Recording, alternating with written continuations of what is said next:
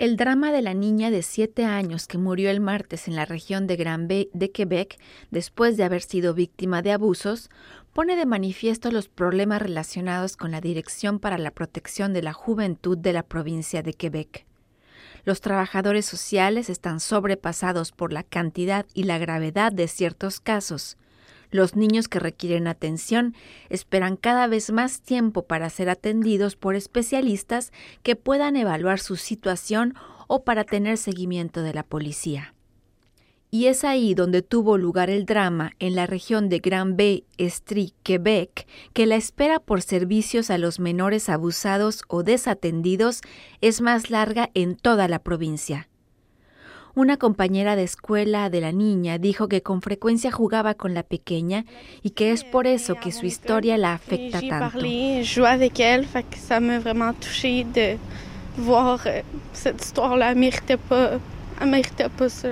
No se lo merecía, dijo. Por su parte, el diputado de la región, François Bonardel, dijo que el caso de esta pequeña nos demuestra que la defraudamos como sociedad. On l'a échappé. Ça touche Granby, mais ça touche tout le Québec. Su caso se nos escapó de las manos y su muerte afecta a la región de Granby, pero también a todo Quebec. Todos, la Dirección de la Protección de la Niñez, la Comisión Escolar o la comunidad, todos tenemos que buscar respuestas para comprender cómo se llegó a este drama irreversible, dijo el diputado.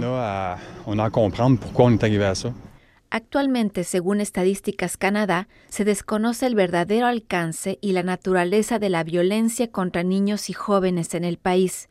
Y esto porque a diferencia de las víctimas mayores de edad, en Canadá los niños y los jóvenes no son objetos de una encuesta nacional que proporciona indicadores de victimización autodeclarada y de tasas de denuncia policial.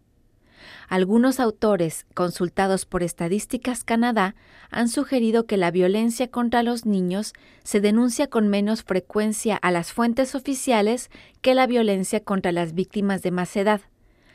Además, Naciones Unidas indica que los niños pueden ser incapaces o reacios a hablar de su victimización debido a su edad y etapa de desarrollo físico, mental o cognitivo, o a su miedo a las consecuencias.